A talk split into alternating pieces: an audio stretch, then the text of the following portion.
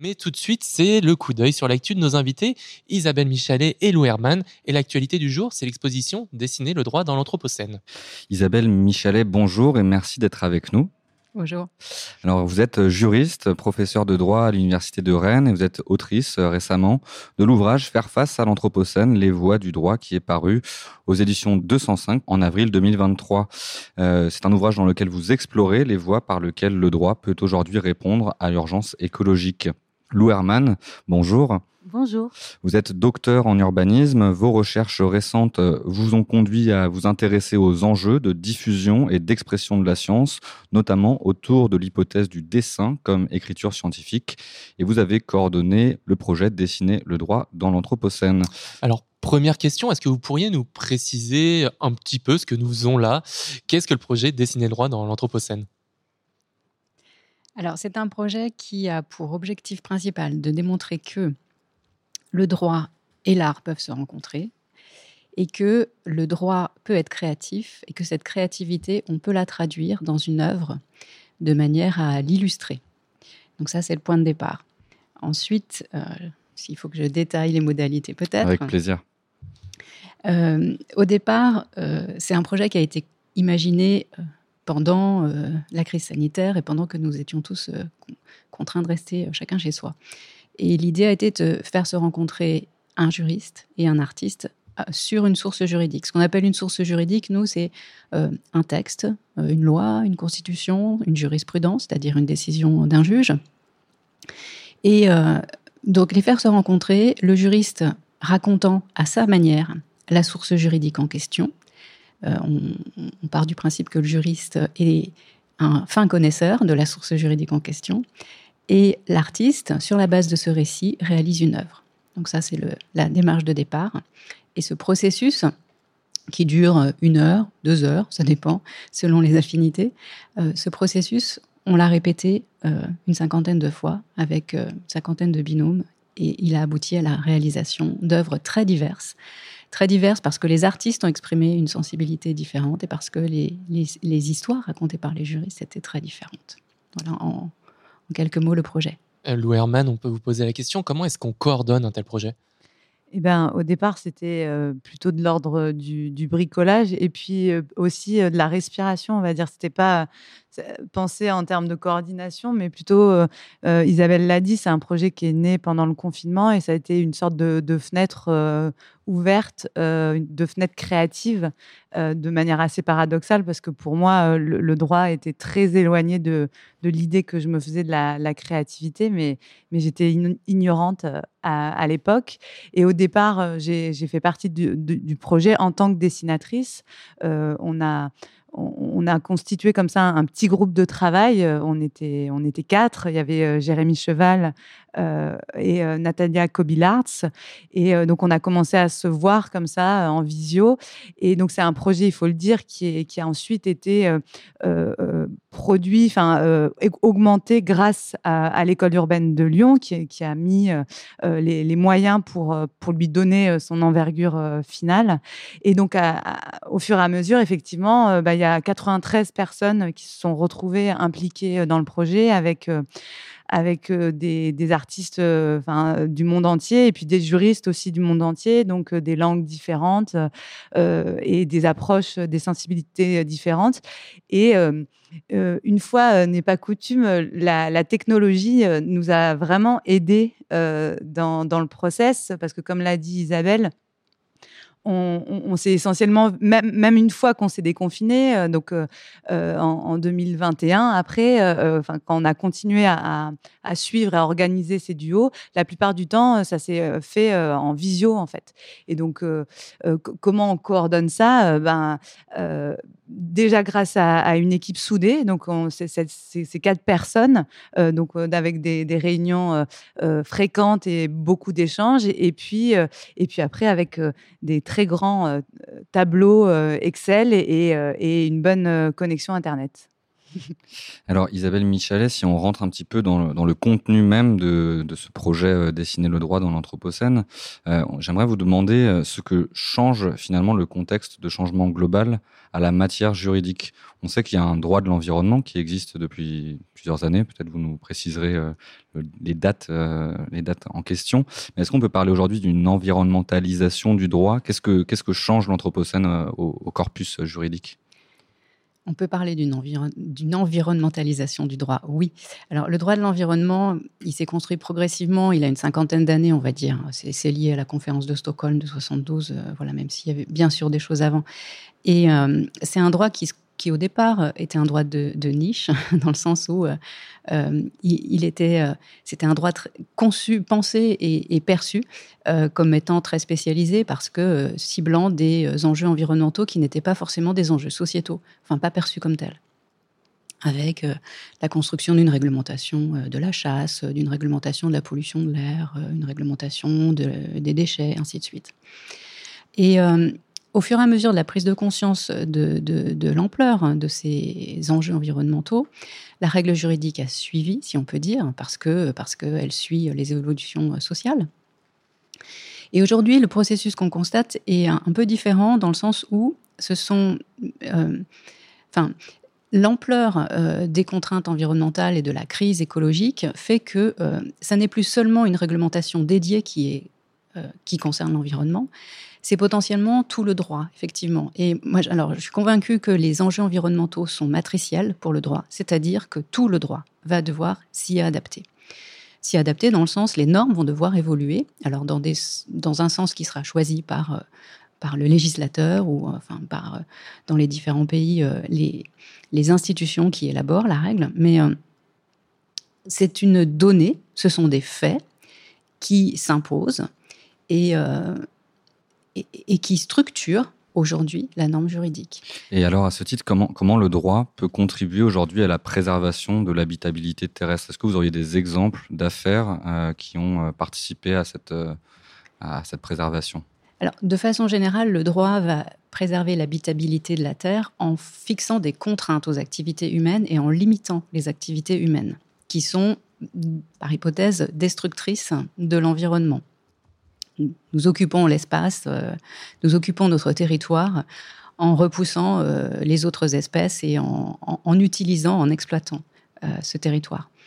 Donc le droit intervient en limitant les activités humaines. C'est un droit, on peut dire, de, contrainte, de restriction, un droit de police, on, peut dire. Et de cette manière-là, on, peut, de façon assez générale, transversale, arriver à cette finalité de préservation de l'environnement en imposant des contraintes au rejet polluant, en imposant des contraintes en matière de gestion des déchets, en imposant des contraintes euh, sur des activités euh, diverses qui portent atteinte. toute la question est de savoir maintenant si ça, ça suffit.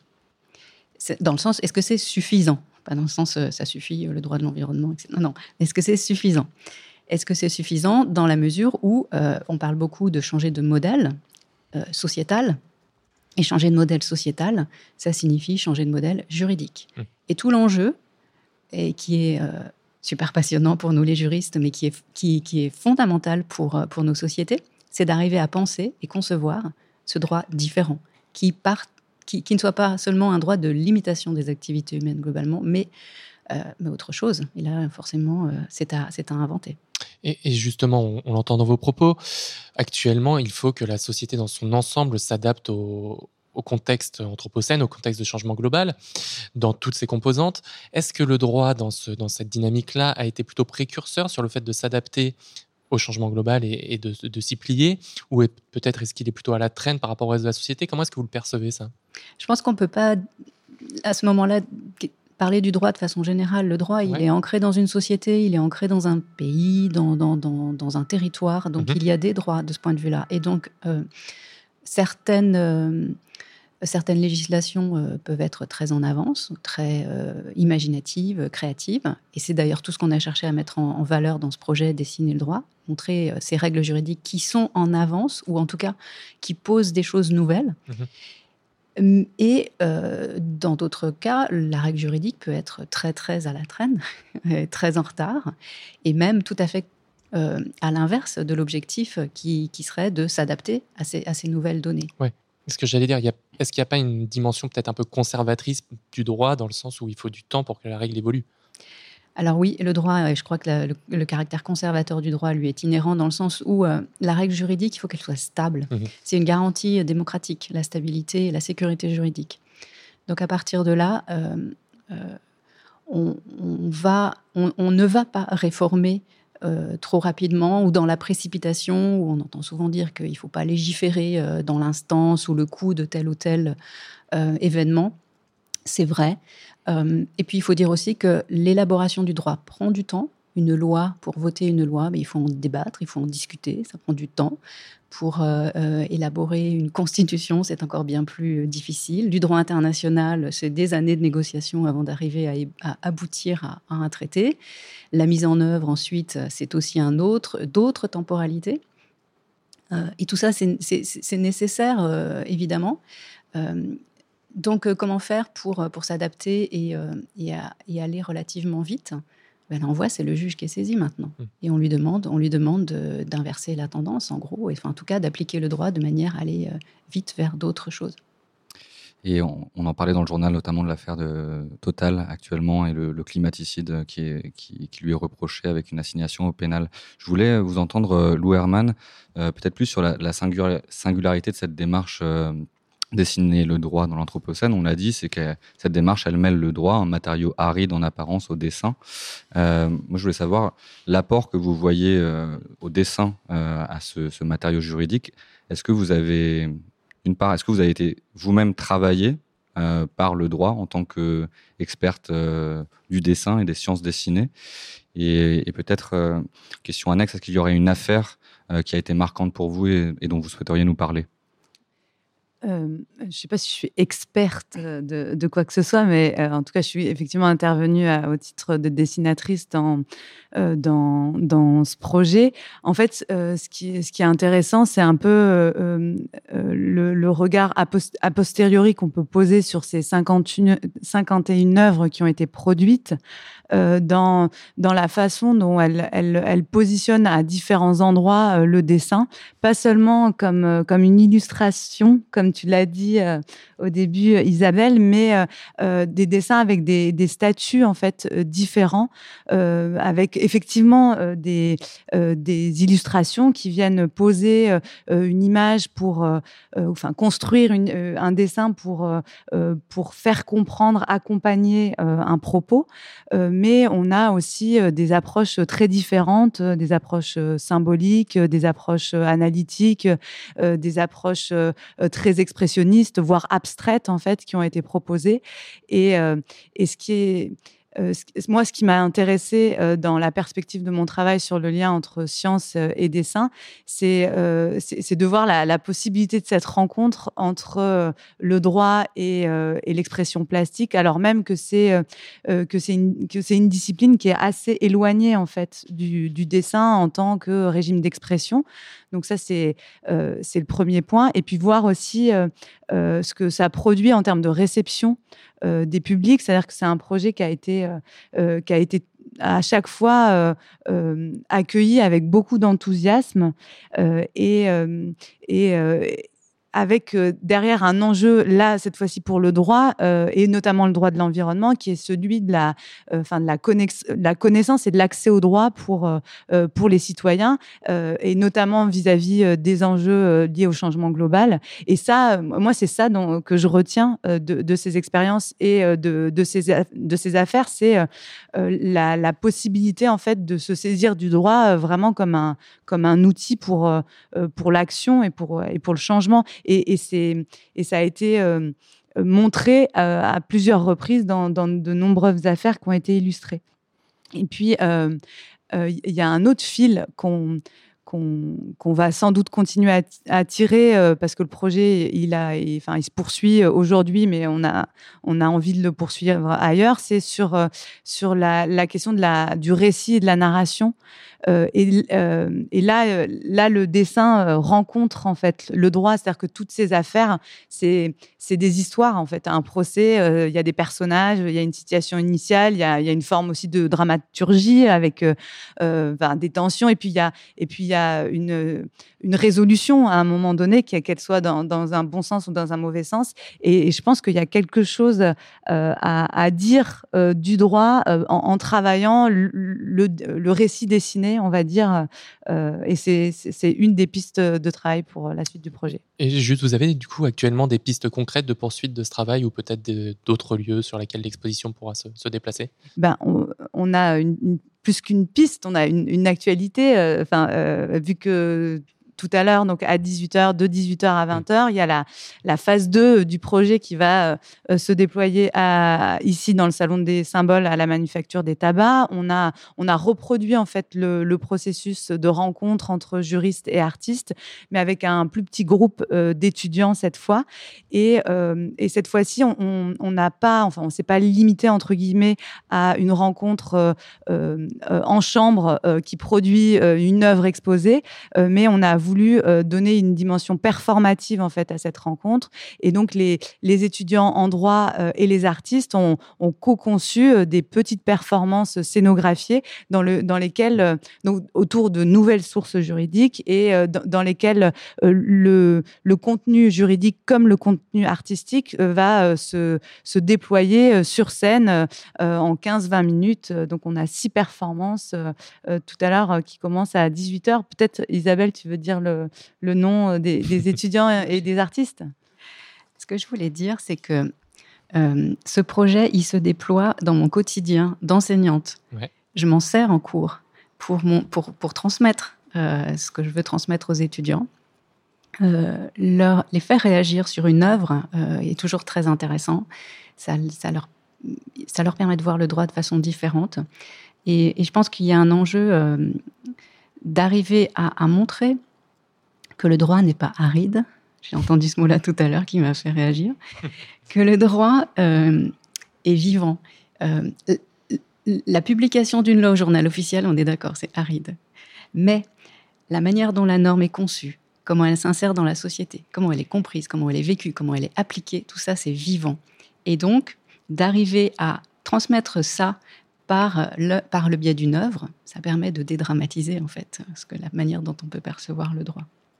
Alors pour, euh, pour la, performance euh, qui aura lieu ce soir, donc il y a des étudiants juristes euh, du collège de droit, c'est-à-dire un, groupe qui accepte, on va dire, de, travailler en, plus des cours qu'ils ont à, préparer et qui va, nous, va, nous livrer des récits de sources juridiques qu'ils ont choisis. Alors, si on peut donner tous leurs noms, mais euh, euh, ils vont être associés à des artistes qui vont effectivement, comme l'a dit Lou, reproduire le processus et, euh, nous livrer des œuvres et nous montrer que tout cela est très vivant. Alors, on le voit, vous avez vous-même été travaillé par le dessin et ça fait évoluer votre, votre pratique de, juriste et d'enseignante et que le, le, dessin est plus qu'un enjeu de communication et de sensibilisation, mais c'est aussi un, outil pédagogique à travers vos, propos. Peut-être en, guise de dernière question, j'aimerais vous faire réagir, Isabelle Michalet, à une, euh, déclaration d'Arnaud Gossman, euh, avocat et enseignant qui a publié une tribune dans Le Monde et qui déclare en matière d'environnement, le droit ne peut pas tout. Euh, il, indique que la culture du risque suppose une éducation, une pédagogie que nous n'avons pas en France et que c'est une situation à faire évoluer d'urgence. Qu'est-ce que vous en pensez de ces propos? Évidemment, le droit, c'est juste un aspect de notre vie en société. Heureusement que ça ne régit pas tous nos comportements et, ni notre pensée. Donc, euh, il y a un enjeu euh, au-delà, évidemment, euh, d'éducation, bien entendu, de prise de conscience et de aussi d'arriver à, déconstruire les récits anxiogènes qui existent et qui touchent en premier lieu mes étudiants, je le vois, ils sont parfois désespérés.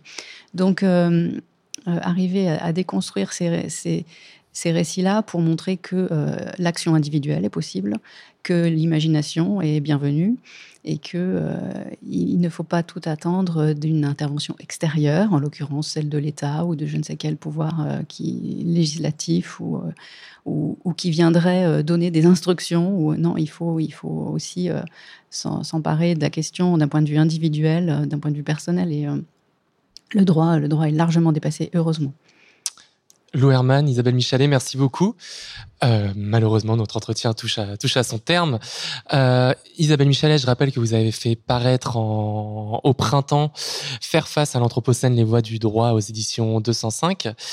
Euh, une petite précision ce soir, rappelez à tout le monde euh, où est-ce que ça se passe, si c'est ouvert, si c'est gratuit. Donc euh, rendez-vous euh, à 18h, de 18h à 20h au Salon des Symboles à la Manufacture manufacture des tabacs sur le campus de Lyon 3. Euh, il faut s'inscrire, mais c'est gratuit. Euh, je crois qu'il reste quelques places et on vous attend nombreuses et nombreux. Eh bien, merci beaucoup. On peut écouter cette, cet entretien sur notre site internet en podcast. Bonne journée à toutes les deux. Merci. Bonne journée. à bientôt sur Radio Anthropocène.